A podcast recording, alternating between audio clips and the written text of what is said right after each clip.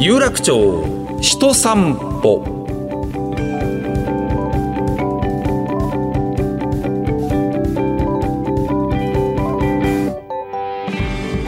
どうもラジオパーソナリティの上柳正彦です。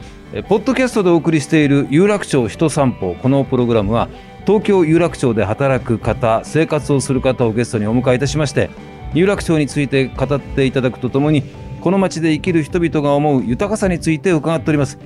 今回のお客様はですね時代を超えて愛される有楽町ガード下の、まあ、いわゆるまあ大衆酒場ですよね。新日の本と言います。新しい日本の日に、えー、ひらがなのの、えー、元は基本の木という字ですね、えー、新日の本の西澤悦子さんにお話を伺うんですが、まあ、私はあのこれ隣り合わせで日の本っていうお店と新日の本ってお店があって私どちらかというと日の本の方にこう行っていた人ででしかも新日の本さんも一回地下の方は行ったことあるんですがここは初めてなんですね実はね。上がアーチ型になっています。これには理由があるわけですね。ここはそう JR の有楽町駅すぐそばのガードの下なんですね。だから時々ゴトンゴトンというですね、えー、電車が走る音が聞こえてくるわけでありますね。趣がありますね。開店前なんですね。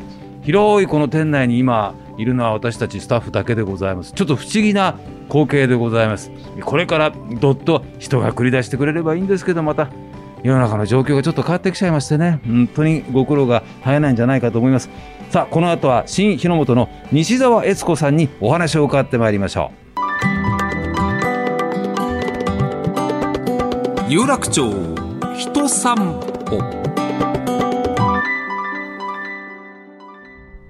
上柳正彦がお送りしている有楽町人散歩今日のお客様ですね今ゴトンゴトンという音が聞こえていますが今日のゲストの方です。有楽町のガード下にあります大衆酒場、新木の本の西澤悦子さんです、えー、こんにちは。よろしくお願いいたします。よろしくお願いいたします。まあ、あの、新日の本と日の本っていうのは、もうこの界隈に勤めてらっしゃる方はね、もう何度も足を運んだことがあると思うんですけれども、あの、新日の本と隣の日の本は、えどどういう関係になってるんですか？これ並んでますけども。はい。えーと、両方のお店とも、えー、私の祖父が戦後すぐに始めたんですけれども、はい、それが父の時代になりまして、はい、枝分かれしてこちらの新日の本を父が継ぎ、はい。えー、日の本を叔父が継ぎました。あそういうことなんですね、はい、今あの経営も、はい全部別なんですけども親戚同士で仲良くやっておりますそういうことですか、はいおじい様がということになりますと、創業何年ぐらいになるんですか ?75 年ぐらいになるんじゃないかと。75年っていうと、ん ?1945 年ですか？そうですね。そう終戦すぐというふうに聞いておりますので。はあ。えっ、ー、と、終戦すぐですと、食料的にもいろいろ厳しい時代ですから、はいすぐに大衆酒場というわけではなかったんじゃないかと思うんですが、どういう感じで始まったんですか？最初はあの、シベリアや満州から帰られた福井兵の方たちの宿舎だったと聞いてるんですね。はあ、それなんかで聞いたことありますね。ここにベッドというか、まあ、簡易ベッドみたいなのがなんかずらっと並んでいたんだってお話を。そうか、はい。あの、前はここが畳敷きでしたので。畳か。はい。まあ、お布団を引いたのかもしれないですね。で、そこにもう、本当に、まあ、食うや食わずで引き上げてこられた方が、日本にとりあえず来ても行く場所もなく、はい、またふるさとに帰るまでの間に、泊まるとこもないので、はい、ここにみんな来て、寝泊まりをしていたと。はい。はあ。じゃあ、おじい様はこの戦後間もなくの闇市があったり、ええー夜の女と言われたお姉様方が立ってるのもご覧になってたんでしょうね。ね、はい、そうだと思います。はあ、おじい様にお話を伺ってみたかったですね。ねえ、だってこの辺空襲もすごかったらしいですからね。有楽町駅にもたくさんの方が逃げ込んだという話も聞いております。はい、そうですか。で、いつ頃からこの居酒屋という感じになってたんですかね？その辺はちょっと私たちもあのわからないんですけれども、えーえーまあその、うちの祖父が結構手広く事業やってまして、はい、で、えー、浅草ですとか銀座ですとか、有楽町にお店を持ってたんですね。で、旅館業なんかやってたのもありまして、で、ここは、えー、まあ、居酒屋あるっていうふうに決めたらしいんです。はい。なかなかもう戦後のその大変な時期にバイタリティを持って自分の人生運命切り開いてた方なんですね。そうですね。はあはあはあ、で、えー、今はお父様に続いて今度は西澤さんが継いでらっしゃる、はい、ということになるわけですね。はい、ここ有楽町というのも昔はそのいわゆる新聞社がいっぱいあったりとかね、はい、そういう時代もありましたからまあ、ね、賑わったことでしょうね当時もね。日劇もありましたし新聞社がありあと都庁があったんですね。今のフォーラムのところなんですけど、はいはいはい。じゃあもうそりゃ大大変な賑わいだったでしょうね。そうですね。あの、やはり新聞社の方なんか遅い、ね、職業でいらっしゃるので、あの、ここで書いて飲んで、また戻って、で、またいらっしゃる。だから夜結構遅くまでやってたみたいなんですね。なるほど、なるほど。締め切りまでに原稿を書いて一回飲みに来て、はい、そのすり上がったものをまたチェックしたりとか、他氏がどういうことを書いてるのかっていうのをまたね、夜中にチェックしなきゃいけないから、飲んでまた戻って、ああ、そういうか、まあ、活気ですよね、ある種のね。そうですね。はい。で、まあ、西澤さんが、あの、継ぐということになったわけですけども、なんですか、イギリスかなんかにいらっしゃったはい。はい。イギリスに留学しておりまして、えー、向こうで就職もしていたんですけれども、えー、はい。はあはあ、それで、あの、向こうで、あの、この店名にもなってるアンディと知り合いまして、はい、で結婚したんですね。イギリス人の方とご結婚されたわけですね。はい。はあ、そうするともう向こうでも就職してるし、イギリス人の方と結婚すりゃ、もうイギリスにね、もう永住するみたいな感じだったんじゃないですか？最初はそうだったんですけれども、はい、もうあの、イギリスの天気と風土があまり合わずに、私はもう日本に帰るけど、どうする？って聞いたら、じゃあ一緒に行くって言われたので。アンディさんはそれまでに日本に来たことはあったんですか？何回か観光で来たことはありますね。まあ観光ですよね。はい。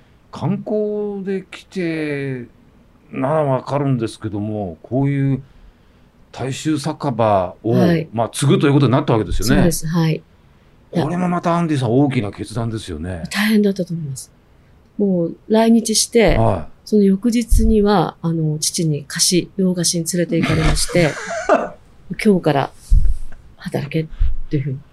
本当よく頑張ってくる。もう来てから35年ぐらいになるんですけど、えー、もうほとんど休まず、はい、やってくれてますから、もう、当時の苦労は大変だったと思います。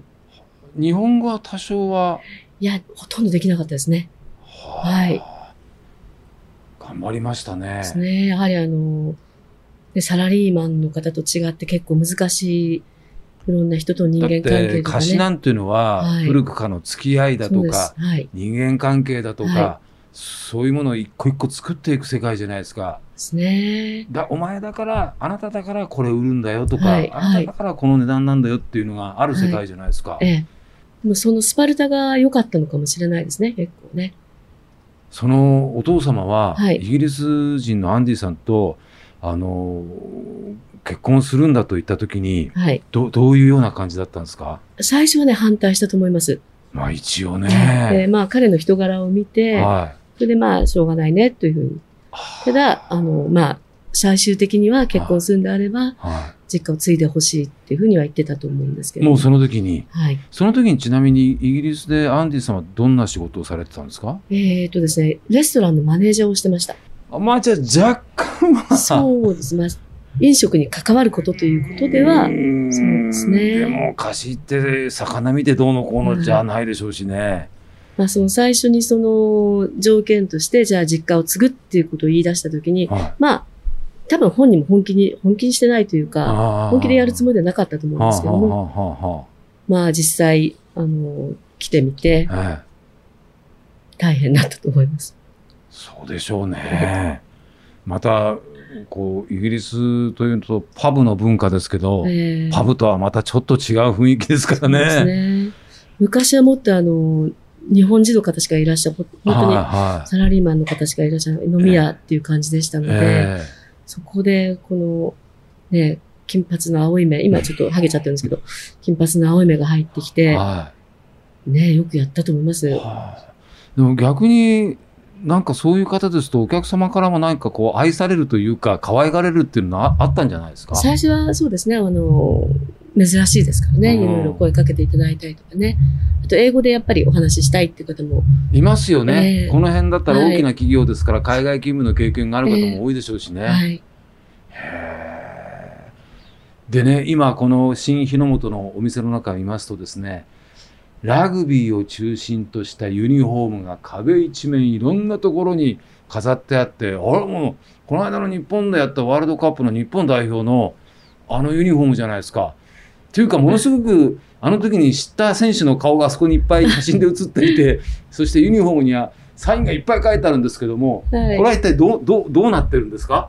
彼がですね、あの、まあ、イギリス時代、高校時代なんですけど、ラグビーをやってたんですね。イギリスじゃあもうラグビーですよね。ねはい、えー、それで日本に帰ってきて、はい、で、ラグビーのチームを結成したんです。でも、今はちょっと年なんでね、プレーはしてないんですけども、えー、当時それで、あの、ラグビーの知り合いがいっぱいできまして、えー、いろんな方と知り合いになって、で、あの、その関係で、あの、去年のワールドカップの時に、はい。はい、こう、オールブラックスですとか、日本のチームですとか、あと南アフリカのチームの方いらしてくださって、はい。強豪のチームの選手がみんなここにどっと来たんですか、ね、あのでかい体で。はい、もうぎゅうぎゅうでした。壮観だったでしょうね。やっぱりね、背の高い方2メートル以上ある方がいらっしゃるので、立てないんですね。うちが天井が低いので。これちょっと2メートルの身長の人は端っこの方が特に無理ですね。アーチ型になってるんでね、これね。頭をこう、立ってるような。はあ、もうビールなんて水と一緒ぐらいなので、スッス飲んじゃうでしょうね。そうですね。食べるだろうし。ただ、選手の方は、うんうん、あのー、お水でしたね。お酒は一切飲まなかったです。え？多分それはあの、ワールドカップ中だったからだと思うんですけれども、やはり、あの、アルコール類は一切飲まれなかったです。すごく自分を律してらっしゃるんですね。すね。はい。体調ということだけを考えてますよね。ねはい。ただ、あと、食べる量はかなり、もう召し上がってましたね。何人前とかっていう世界じゃなくもう、はい。食べますでしょうね。へえ、ここにじゃあそういう光景があったんですね。ですね。まあ今はお店オープンの前ですからね、えー、そして、えー、アクリルのボードがところどころ立っているし、机と机の間もちょっと間空いてるなって感じで、やっぱり新型コロナウイルスの影響というのはいろいろ大変だったでしょうね、これは。経営者としては。ね、はい、大変です。まだ継続中で。継続ですよね。はい。特にあのもう緊急事態宣言なんか出ていた春先なんてのお店閉めざるを得なかった。そうですね。4月と5月はもう完全に閉めておりました。でやはり6月からももうお客様戻らず、はい、でまあちょっと良くなったかなというところでまたね第3波が来てしまったので。で今回の時短要請が、ううちのお店だけじゃなくて、ね、他のお店もそうですし、はいはいあと、そのうちに、あの、おろしてくださる魚屋さんですとか、肉屋さん、豆腐屋さん、いろいろもう皆さん大変だと思います。そうですよね。しかもね、みんなもう我慢のしどころですよねっていうふうに話してます。ね飲食の世界っていうのは裾野がものすごく広いですからね。そうですか、そうですか。いや、こん、こんなことになるとはというね、もう本当に想像できなかったんですけども。はいずっと西澤悦子さんはこのまあ新日の元にまあずっと来ていて小さい頃からこの辺じゃあ知ってるんですか？そうですね。あの、よく祖父に連れられて、はい、そのまあ、この辺で、まだ昔は子供が遊ぶ場所が結構あったんですね。どの辺で遊ぶんですか？はい。まずあの、今、有楽ビルの地下がですね、はい、ゲームセンターになってまして。ゲームセンターいっぱいありましたよね。で、今みたいにこうデジタルな、ああいったコンピューターゲームではなく、はい、ピンボールですとか、こう引っ張って的を倒すみたいな、はい、ああいうので遊んだりとか、あとあのビッグカメラが前、そごうだったんですね。そうですね。で、そこの上の方の食堂が、食券を買って、こう、食べるっていう。うんおじいちゃん連れられてきたりとか、あとおもちゃ売り場でね、おもちゃを、リカちゃん人形を買ってもらったりとか、そんな覚えがありますね。そうか、そうか。はい、有楽町のその頃をご存知なわけですよね。なるほど、なるほど。まあ、ずっとこの有楽町で、新日の本というお店、ね、おじいちゃんの代からということなんですけども、西澤悦子さんにとってこの有楽町の街の豊かさみたいなものってどんなものだとお思いになりますか？豊かさですね。はい、そうですね。まあ、銀座と隣り合わせで、うん、銀座はこう高級、ね、ショッピング街、はい、でこちらはそうですね、大手町とか丸の内の方も、こう、エリートの方たちが割烹されるところで、有楽町ってちょっとこう、庶民的な場所だと思うんですけど、そのためにその、いろんな方たちがいらしてくださって、はい、で、こう、また明日も頑張ろうっていう活気をつけていく場所じゃないかと思うんですけれども。活気をつける場所ですよね。はい、特にこの新日の元というようなこういう感じのお店っていうのは、全部ここでいいことも悪いこともぶわーぶつけて、はい、だったら明日も頑張ろうっていうふうになるお店ですよね、本当にね。またここが本当にあのいっぱいの人になって、もうワイワイワイワイね、ね合格泡飛ばしてガンガンお酒飲むっていうふうに早くなってほしいもんですね。はい。はい。あの、この辺というのは、まあ、上に JR が通っていますんで、もう本当にガードですけども、結構耐震工事をね、いろんなところでやってるんですよ。はい。この並び一角だけ、なんかそのままって感じなんですけども、そうですね。どうなってるんですかね？いずれはなんですか？それとももう終わったんですかね？えっ、ー、とね、私が聞いてるところでは、前に新幹線が通った時に、耐震工事をやったので、いいのではないかということらしいんですけれども。なるほど、なるほど。東日本大震災の時はどうでしたか？あの時は、ほとんど揺れなかったんです。まあ、揺れないってことはないんですが、まあ、そんなに震度3か4ぐらいの揺れだったんじゃないかと。えー、日本放送のビルなんて、はい、潰れるなって思いましたからね。本当に大きなもう、あの、書類入れてあるような棚とかがバンバン倒れてましたからね。そうですか。ええー、こちらでワイングラスが1個落ちたか、そのぐらいでした。あ、そうですか。はい、9階の照明全部落ちてましたよ、有楽町の日本放送。やっぱりここは明治時代にタモリさんの「ブラタモリ」でもやってましたけども松の杭を何千本も打ち込んでねもともと軟弱な地盤のところなんですけどそれをもう基礎を固めて固めて明治の時代の職人さんたちが作ったもうそのままですからねここはねそれがちゃんとその技術というか匠の技が生きていてそれに守られたってことなんですねきっとね。うんいや本当にここにね、たくさんの人がまた来て、ワイワイとなることを心からもお祈り申し上げております。どうもどうも今日はありがとうございました。こちらこそありがとうございます。開店前の新日の本に伺いました、えー、西澤悦子さんにお話を伺いました。アンジーさんはこういう時間どこにいるんですか？今日はですね、うん、多分家で休んでると思います。そうですか。よろしくお伝えください。ありがとうございます。ありがとうございました。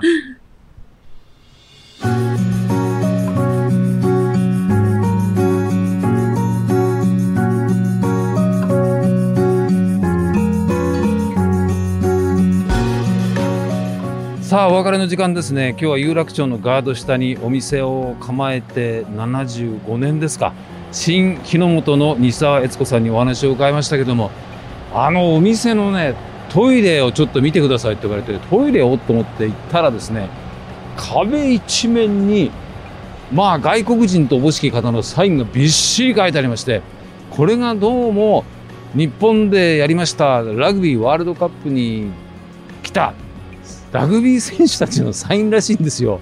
おそらくラグビー通の人が見たら狂気乱舞するような名前がいっぱいあそこにあるでしょうね。私はよくわからなかったんですけど、きっとすごいんだろうというふうに思いました。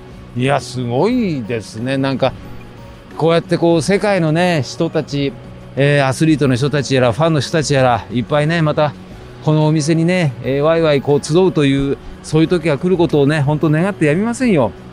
えー、新日の本は JR 有楽町駅日比谷口から徒歩1分でございます今お店の外出てまいりましたねもうビッグカメラがもうすぐ見えてますし有楽町駅も見えてますねこのプログラムを収録している12月上旬の営業時間が新型コロナウイルスの影響で夕方4時から夜の10時までなんですね。